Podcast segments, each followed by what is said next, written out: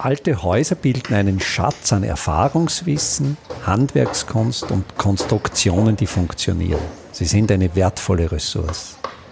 Mein Name ist Friedrich Idam. Ich bin Spezialist für historische Bauten und das ist mein Podcast. Mit dem Materialforscher Günther Kein habe ich ja bereits zwei Episoden zu dem Naturmaterial Dorfmoos gestaltet. Diese beiden Vorgängerepisoden verlinke ich hier mit den Kapitelmarken. Und es gibt jetzt zum Thema Dorfmoos neue Erkenntnisse. Günter Kein hat an der FH in Kuchl eine Masterarbeit zum Thema Dorfmoos betreut. Und Günther, ich würde dich gleich ersuchen, berichte doch bitte, was sind hier diese neuen Ergebnisse zum Thema Dorfmoos? Ja, genau genommen sind es zwei Masterarbeiten, die zu Torfmoos entstanden sind. Die beiden Studierenden, mittlerweile Absolventen der Fachhochschule Salzburg, Thomas Kranig und Angela Stamminger, haben zu Torfmoos geforscht. Zum einen ging es darum, neuartige Werkstoffe, Dämmstoffe zu entwickeln unter Verwendung von Torfmoos und zum anderen wurden diese Torfmoos-Werkstoffe bauphysikalisch charakterisiert. Und da ergab sich einiges an, an neuen Erkenntnissen.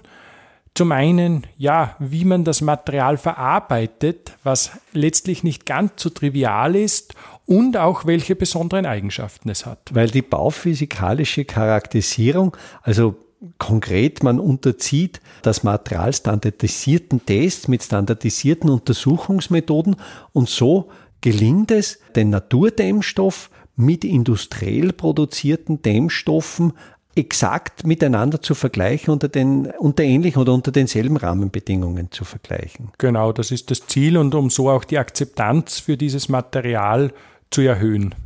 Du hast jetzt einmal erwähnt, dass eben die Produktion oder die, die Herstellung dieser Dämmstoffe schwierig ist. Wo, wo liegen da die Probleme und wie konnten diese Probleme überwunden werden? Ein, ein wesentliches Charakteristikum des Torfmooses ist dessen fasrige, inhomogene Zusammensetzung. Und sofern man dieses Moos nicht als Stopfmaterial, wie historisch bekannt, verwendet, muss man es in Matten- oder Plattenform bringen. Und hierzu hat Christoph Granig geforscht und hat im Grunde drei Strategien evaluiert. Das eine ist, dass er sich Torfmoosmatten gelegt hat und diese zwischen Jutegewebe vernäht hat, sozusagen ja ein, ein textilgebundenes. Also ähnlich wie eine Steppdecke. Ähnlich wie eine Steppdecke mit Kreuznähten sozusagen Matten entwickelt hat, die dann äh, flexibel, komprimierbar einsetzbar sind.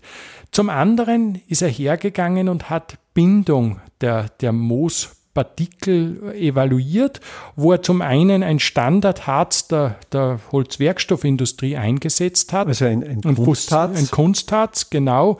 Und zum anderen hat er versucht, das Moos nass zu verpressen. Er hat sozusagen Moos Wasser getränkt, dieses dann im nassen Zustand verpresst und das Ganze aushärten lassen bzw. trocknen lassen. Wie, wie funktionieren da die Verbindungsprozesse? Werden da beim Moos bestimmte Substanzen gelöst durch das Einwässern, dass dann adhesive mhm. Kräfte frei werden? Ja, es ist eher ein, ein, ein mechanisches Verhaken der Moosfasern, die durch die Wasseraufnahme flexibler werden, sich besser in Form legen lassen und dann, wenn sie austrocknen, nicht mehr in den Ursprungszustand zurückkommen. Also letztlich eine, eine formschlüssige Verbindung ja, im Mikrobereich. Genau. Vielleicht wie ein Glättverschluss. Wer, wer ja, so ein Glättverschluss wäre ein passendes Modell und zum Teil werden es natürlich auch Wasserstoffbrückenbindungen sein, also so temporäre ja, chemische Anziehungskräfte. Das Lösen von Inhaltsstoffen funktioniert leider nicht gut was ja bei, bei Holzwerkstoffen relativ gut funktioniert, weil dem, dem Torfmoos das Lignin fehlt. Ja, also solche Vernetzungen, Tanninvernetzungen sind beim Torfmoos nicht problematisch. Eine interessante Strategie in diesem Kontext ist natürlich, das hat dann Frau Stamminger untersucht, ökologische Bindemittel einzusetzen und sie hat mit Caseinleimen experimentiert und dort sind die Ergebnisse nicht schlecht. Vielleicht jetzt für unsere Hörerinnen und Hörer ergänzend. Casein ist ja ein sehr altes Bindemittel. Ich glaube schon in der Römerzeit bekannt. Und da geht es darum, Eiweißverbindungen, Milcheiweiße entsprechend aufzuschließen. Wie, wie funktionieren ja, die? Also es gibt auch Hinweise, dass die Ägypter bereits Caseine einsetzten. Im Prinzip ist es im einfachsten Fall Magertopfen, der unter Zusatz von entweder Kalk, also Löschkalk, Sumpfkalk äh, oder auch anderen Substanzen aufgeschlossen wird und damit ein sehr feuchtebeständiger, aber porös aushärtender Leim entsteht. Und ist das, äh, entstehen da Makromoleküle oder sind, ist es eine andere? Ja, also es ist tatsächlich dann ein, ein, ein großes Molekül, welches entsteht und, und vernetzt. Das Problem bei den Caseinen ist eher, dass sie, oder der Caseinleim ist, wenn er aufgeschlossen wird, eine, eine sehr zähe Flüssigkeit und damit ist die Benetzung der Moosfasern schwierig. Wenn ich mich erinnere, hat ja dieser frisch aufgeschlossene Caseinleim eine relativ kurze Topfzeit. Also das heißt, sobald diese Substanzen, sobald der Topfen und, und der Kalk vermischt sind, hat man ja nur noch eine begrenzte Zeit, um dieses Produkt zu verarbeiten ja. und dann setzt der Aushärtungsvorgang ein. Genau. Und das ist die Hauptschwierigkeit und das wird in weiterer Folge auch noch anzuschauen sein, wie man das verbessert, um, um sozusagen die Benetzung der Fasern zu optimieren. Und verändert jetzt diese Beleimung, also es gibt jetzt bei diesen beiden äh, Diplomarbeiten, also einmal die Klebestoffe, diese Standard-Kunstharze, die in der Holzindustrie verwendet werden, andererseits das organische Klebemittel, der, der Caseinleim, verändern die die Eigenschaften des Dorfmooses. Ich stelle mir jetzt vor, mhm. da wird ja die Moosfaser von einem Klebstoff überzogen. Verändert sich da zum Beispiel die Möglichkeit der Wasseraufnahme? Ja, also die Wasseraufnahme, die muss ich jetzt dazu sagen, bei all diesen Mooswerk- und Dämmstoffen problematisch ist, weil Moos darauf optimiert ist, sehr viel Wasser aufzunehmen. Das wird reduziert, kurz gesagt. Die Wärmeleitfähigkeit erhöht sich leicht, weil sich natürlich die Dichte erhöht und vor allem die Dampfdiffusionswiderstände steigen. Das heißt, es ist eine Optimierungsaufgabe, hinreichend viel Bindemittel hinzuzufügen, um, um die Bindung der Fasern zu bewerkstelligen, aber dann die technischen Eigenschaften nicht zu sehr zu verschlechtern. Und darum ist gerade diese Herangehensweise mit der textilgebundenen Moosmatte ein sehr äh, vielversprechender Weg. Weil man letztlich ja den Werkstoff Torfmoos nicht verändert. Das heißt, seine gute Wasseraufnahmefähigkeit, die geringe Wärmeleitfähigkeit bleiben erhalten. Und man darf ja auch nicht vergessen, die Pressprozesse in Heißpressen erfordern auch einen nicht unbeträchtlichen Energieinput. Und wenn man nun die Gesamtbilanz betrachtet, sind natürlich Verarbeitungstechniken, wo der Energieinput gering ist, vorzuziehen. Und wie ist dann eben dieser nächste Schritt, diese Bewertung, diese messtechnische Bewertung der Dorfmoose, dieser jetzt hergestellten Platten, was waren da die doch spannenden oder diese mhm. neuen mhm. Ergebnisse? Also untersucht wurde, muss ich dazu sagen, die Biegefestigkeit, die, die Steifigkeit, Biegesteifigkeit der Platten, die Querzugfestigkeit, Wasseraufnahme, Dampfdiffusionswiderstand, die, die Wärmeleitfähigkeit natürlich und bei den flexiblen äh, Dämmstoffen die Druckfestigkeit. Und spannende Erkenntnisse gab es mehrere. Was zum Beispiel interessant war, dass wir festgestellt haben, dass bei, egal jetzt ob Matten oder Platten, deren Rohdichte sehr gering ist, so im Bereich 20 Kilogramm pro Kubikmeter, die Wärmeleitfähigkeit deutlich höher ist als bei etwas schwereren Matten oder Platten. Also es ist offenkundig kein linearer Vorgang, dass je leichter äh, der, der Moosverband ist, desto äh, geringer die Wärmeleitfähigkeit, Exakt. sondern es gibt ein Optimum mhm. der Packungsdichte.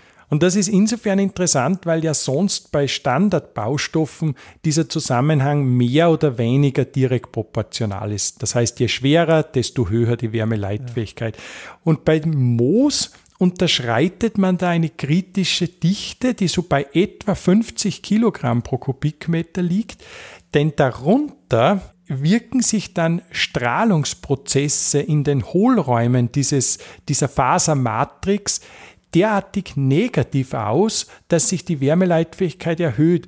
Man kann sich das so vorstellen, die, die Photonen, also die sozusagen die Strahlungsteile, interagieren weniger mit der Matrix, mit den Fasern des Materials und somit ist die Durchstrahlung des Werkstoffs ähm, ja leichter möglich. Ja, das ist ein, ein sehr spannendes Phänomen. Wenn ich jetzt dieses Ganze auch unter dem Aspekt der Wärmediffusivität und zu Wärmediffusivität setze ich auch hier jetzt einen Link, wo die erklärt wird. Also die Zeitspanne, wie lange es dauert, bis ein Temperaturzustand an einer Seite auf der gegenüberliegenden Seite auftritt.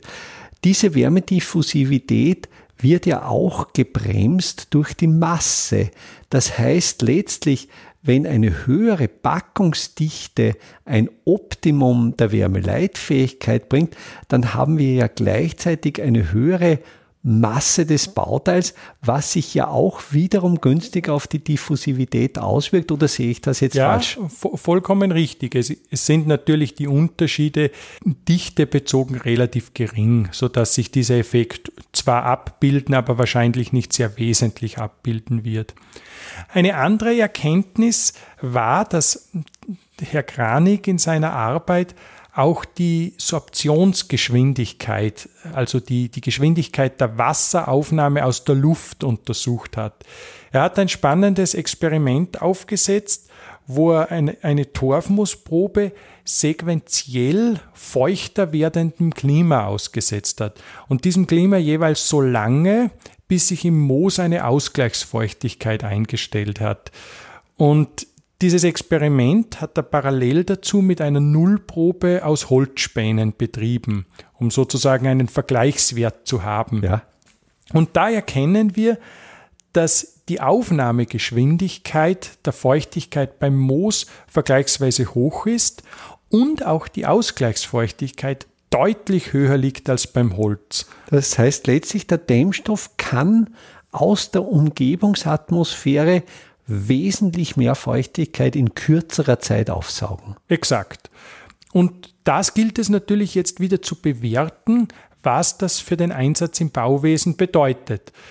Das hat zum einen nachteilige Effekte, dass zum Beispiel in feuchter Umgebung in, in der Bausubstanz mehr Feuchtigkeit eingelagert wird, kann aber bei richtigem Einsatz natürlich auch vorteilhafte Auswirkungen haben, dass zum Beispiel temporär anfallendes Kondensat auf jeden Fall in einer vorhandenen Dorfmoosschicht gebunden wird und weniger im Holz, das vielleicht drumherum situiert ist. Wurden auch Untersuchungen angestellt bezüglich der feuchteabhängigen Wärmeleitfähigkeit oder wurden die Wärmeleitfähigkeiten dieser Dorfmoosplatten nur immer bei einer bestimmten äh, Baustofffeuchtigkeit überprüft?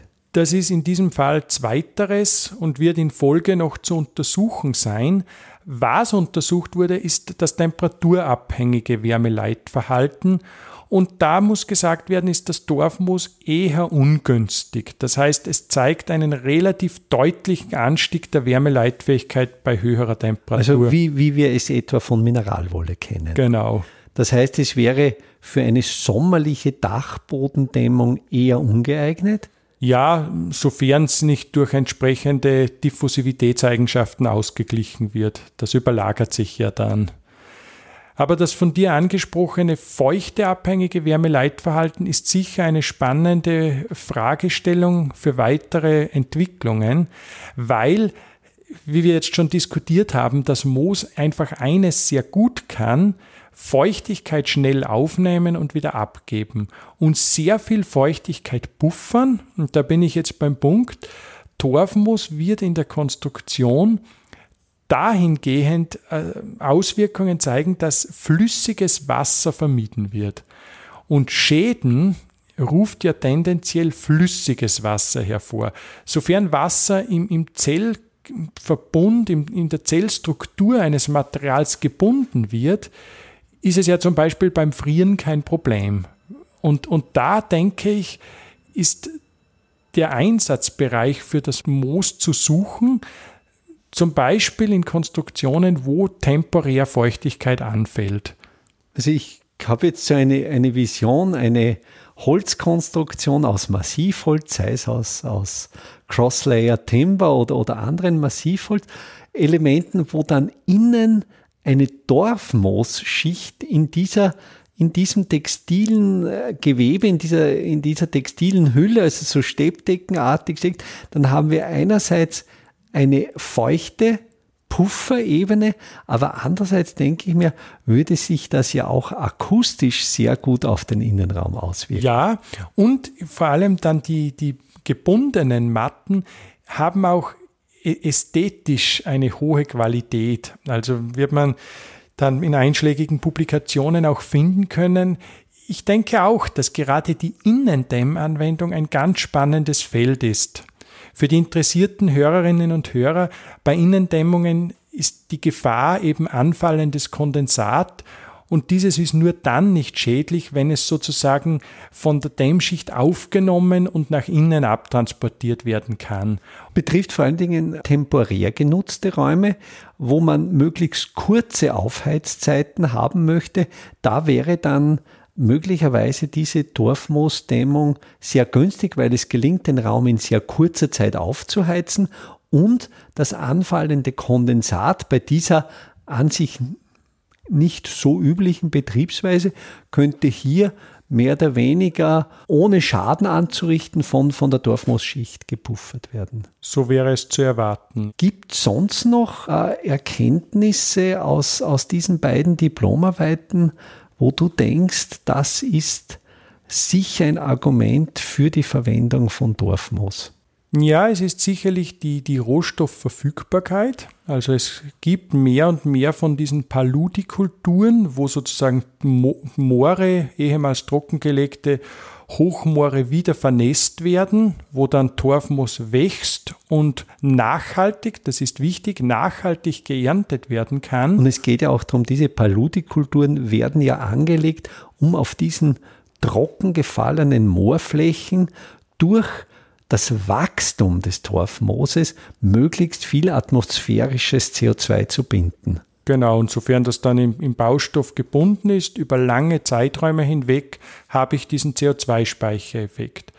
Dann gab es natürlich aus diesen Arbeiten resultierend eine Diskussion der idealen Verarbeitungsweise. Es ist zum Beispiel aufgefallen, dass das Trocknen des Mooses, sofern es technisch geschieht, einen ja nicht unbeträchtlichen Energieaufwand bedeutet.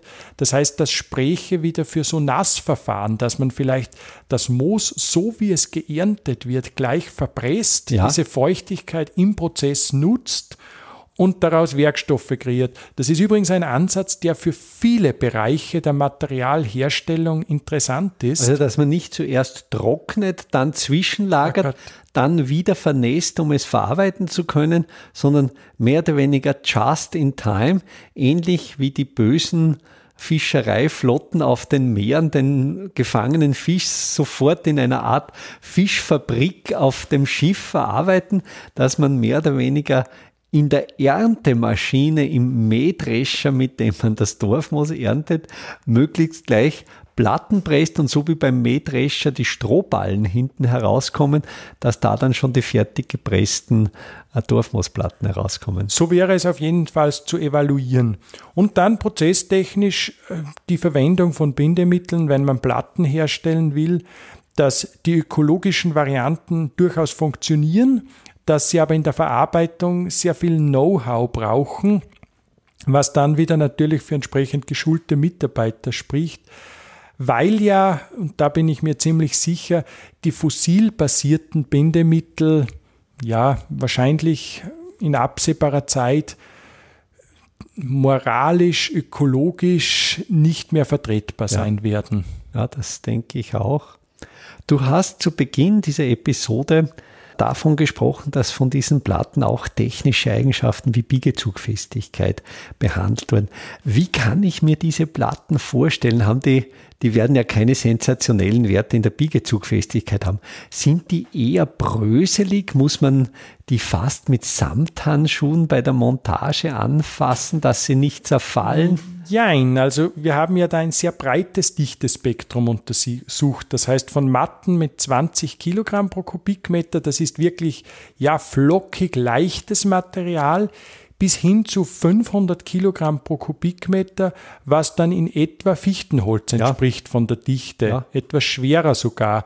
Und letztere, das sind dann Platten, die, die sich von der Festigkeit zum Beispiel mit einer unsexy Spanplatte vergleichen lassen. Also die muss man mit einer Kreissäge. Genau, die muss man schneiden und kann man schrauben und die Biegefestigkeit ist dort interessant, weil solche Platten ja dann theoretisch auch als, als Beplankungsmaterial auf Ständerwänden eingesetzt werden könnten. Haben die aber dann immer noch diese raue, dorfmoosige Oberfläche. Ja, die bleibt erhalten, sofern man nicht zu viel Klebstoff beimengt. In dieser ersten Entwicklungsschiene wurde mit relativ hohem Bindemittelanteil von ca. 20 Prozent gearbeitet, was sich auf Oberfläche, Haptik, Dampfdiffusion, Wärmeleitfähigkeit eher nachteilig auswirkt. Ja, ja. Auf Wasseraufnahme natürlich positiv. Und das wird jetzt eine Fragestellung der weiteren Optimierung sein. Wie weit kann man mit Bindemitteln nach unten gehen mit dem Bindemittelanteil, um eben diese nachteiligen Effekte zu limitieren. Siehst du eine Zukunft hier möglicherweise auch mit mineralischen Bindemitteln zu arbeiten? Mir fällt jetzt spontan das Material Kalkhanf ein, wo man diese organische Hanffaser mit einer Kalkbindung oder wie es bei den klassischen Holzwolle-Leichtbauplatten ist, mit Magnesiabinder. Siehst du hier Möglichkeiten oder glaubst du, dass hier das Dorfmoos weniger gut geeignet ist? Naja, es ist sicher eine, ein Weg, der anzuschauen sein wird. Der Nachteil bei mineralischen Bindern ist immer, dass sich die Dichte signifikant erhöht. Das heißt, das Dämmvermögen wird stark leiden. Und da kann dann der Weg eigentlich nur sein, dass man das Endprodukt zum Beispiel weniger als, als Dämmstoff, sondern zum Beispiel als Putzträger einsetzt. Ja. Ein mögliches Hindernis ist, dass das Moos relativ saures Milieu erzeugt und somit mit dem Abbindeprozess der meisten mineralischen Binder äh, Probleme erzeugen ja, wird. Ja. Also das kennen wir zum Beispiel auch von, von Holz, also von, von zum Beispiel zementgebundenen Holzwolleplatten, dass der Prozess bei sehr sauren Hölzern schlecht funktioniert. Ja. Jetzt denke ich auch, wenn du jetzt äh, von einem sauren Milieu sprichst, denkst du, gibt es Probleme bei der Befestigungstechnik, wenn man jetzt zum Beispiel diese sauren oder relativ sauren Platten mit äh, herkömmlichen äh, Kohlenstoffstählen, Drahtstiften befestigt, ist hier Korrosion oder verstärkte Korrosion zu besorgen oder gibt es hier noch keine Untersuchungen? Da gibt es keine Untersuchung. Ich kann nur vermuten, dass es maximal, also jetzt im Sinne von schlecht, im Bereich von Lärchenholz liegen wird. Also nie so schlimm wie bei zum Beispiel bei Gipskarton, wo man spezielle Befestigungsmittel braucht, die die korrosionsbeständig Genau, also so stark nachteilig würde ich es nicht erwarten. Bei den mineralischen Bindemitteln vielleicht noch ein Hinweis denke ich, muss man dann auch anschauen, wie viel Energieaufwand diese in ihrer Herstellung bedeuten. Das heißt, das spricht dann eventuell für Kalk, weil ja dieser wieder CO2 aufnimmt beim Abbinden, aber sicher weniger für Zement. Ja. Noch abschließend zum, zum sauren Milieu. Saure Milieus, wie wir es zum Beispiel von Lärchenholz kennen, die sind ja Milieus, wo sich zerstörende Mikroorganismen nicht wohlfühlen. Das heißt, ist da jetzt mein Gedanke richtig, dass eine Pilzentwicklung, dass das Schimmelpilzentwicklung in diesem Dorfmoosmaterial eher unwahrscheinlich ist. So ist es, wiewohl das jetzt noch nicht evaluiert wurde. Aber es gibt Erkenntnisse über Moose in anderen Bereichen, wonach diese Fungizide Inhaltsstoffe besitzen, zum Beispiel auch als, als Wundauflagen verwendet wurden. Und somit ist zu erwarten, dass sie viel dauerhafter sind, als man ihnen zutrauen würde. Und möglicherweise auch ein Schutz für das Holz, das mit diesem Dorfmoosprodukt beplankt wurde. So wäre es im besten Fall und das zeigt auch das Spannende an diesen Entwicklungsprozessen, dass aus der Forschungsarbeit viele neue Fragen entstehen und man sich sozusagen Schritt für Schritt nach vorne arbeitet. Günther, ich freue mich schon darauf, mit dir die Torfmoos Episode 4 produzieren zu können. Ganz meinerseits. Einfache, aber schlaue Handwerkstechniken können Sie jetzt auch in der Praxis erlernen. Im Rahmen der Kulturhauptstadt Europas 2024 Bad Ischl bieten wir Ihnen im Salzkammergut heuer Workshops zu Arbeitstechniken der Simple Smart Buildings an. Es wird dabei ums Kalkbrennen, Kalklöschen und den gekonnten Umgang mit Kalkmörtel gehen. Sie lernen alte Kastenfenster wieder instand zu setzen und besuchen Häuser, die von ihren Besitzern renoviert worden sind. Zum Abschluss der Workshop-Reihe im Herbst 2024 können Sie von international renommierten Profis die Lehmbautechnik in Theorie und Praxis lernen.